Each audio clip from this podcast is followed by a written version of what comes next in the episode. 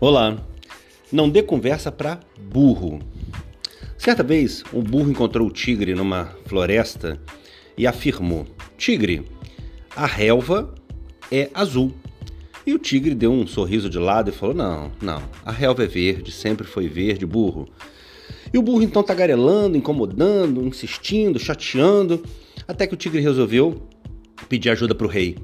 E foi ao leão, rei da selva, levar a questão.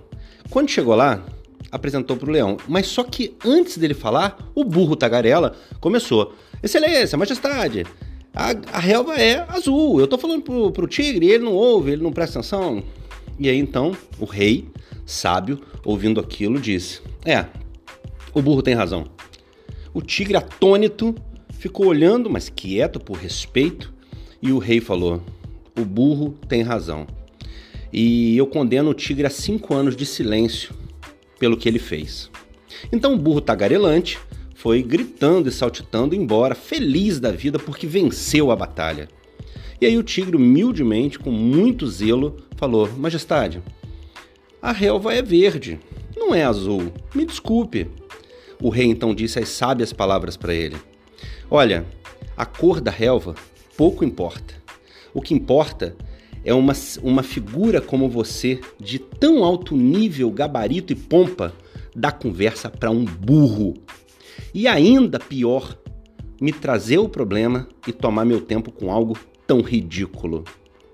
Logo, fica a lição pra gente. Não dá conversa para burro. Não perder tempo discutindo loucuras e delírios com burro, porque o nosso tempo é valioso.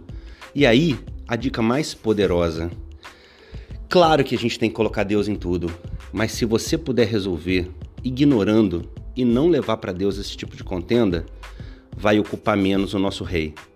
Tá certo? E provavelmente você não vai ser punido pelo tempo que ele perdeu com uma coisa tão sem sentido.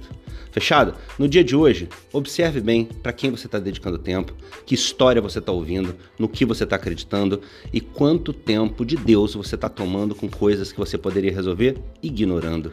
Fechado? Deus abençoe você, um dia maravilhoso. Luciano de Paula aqui.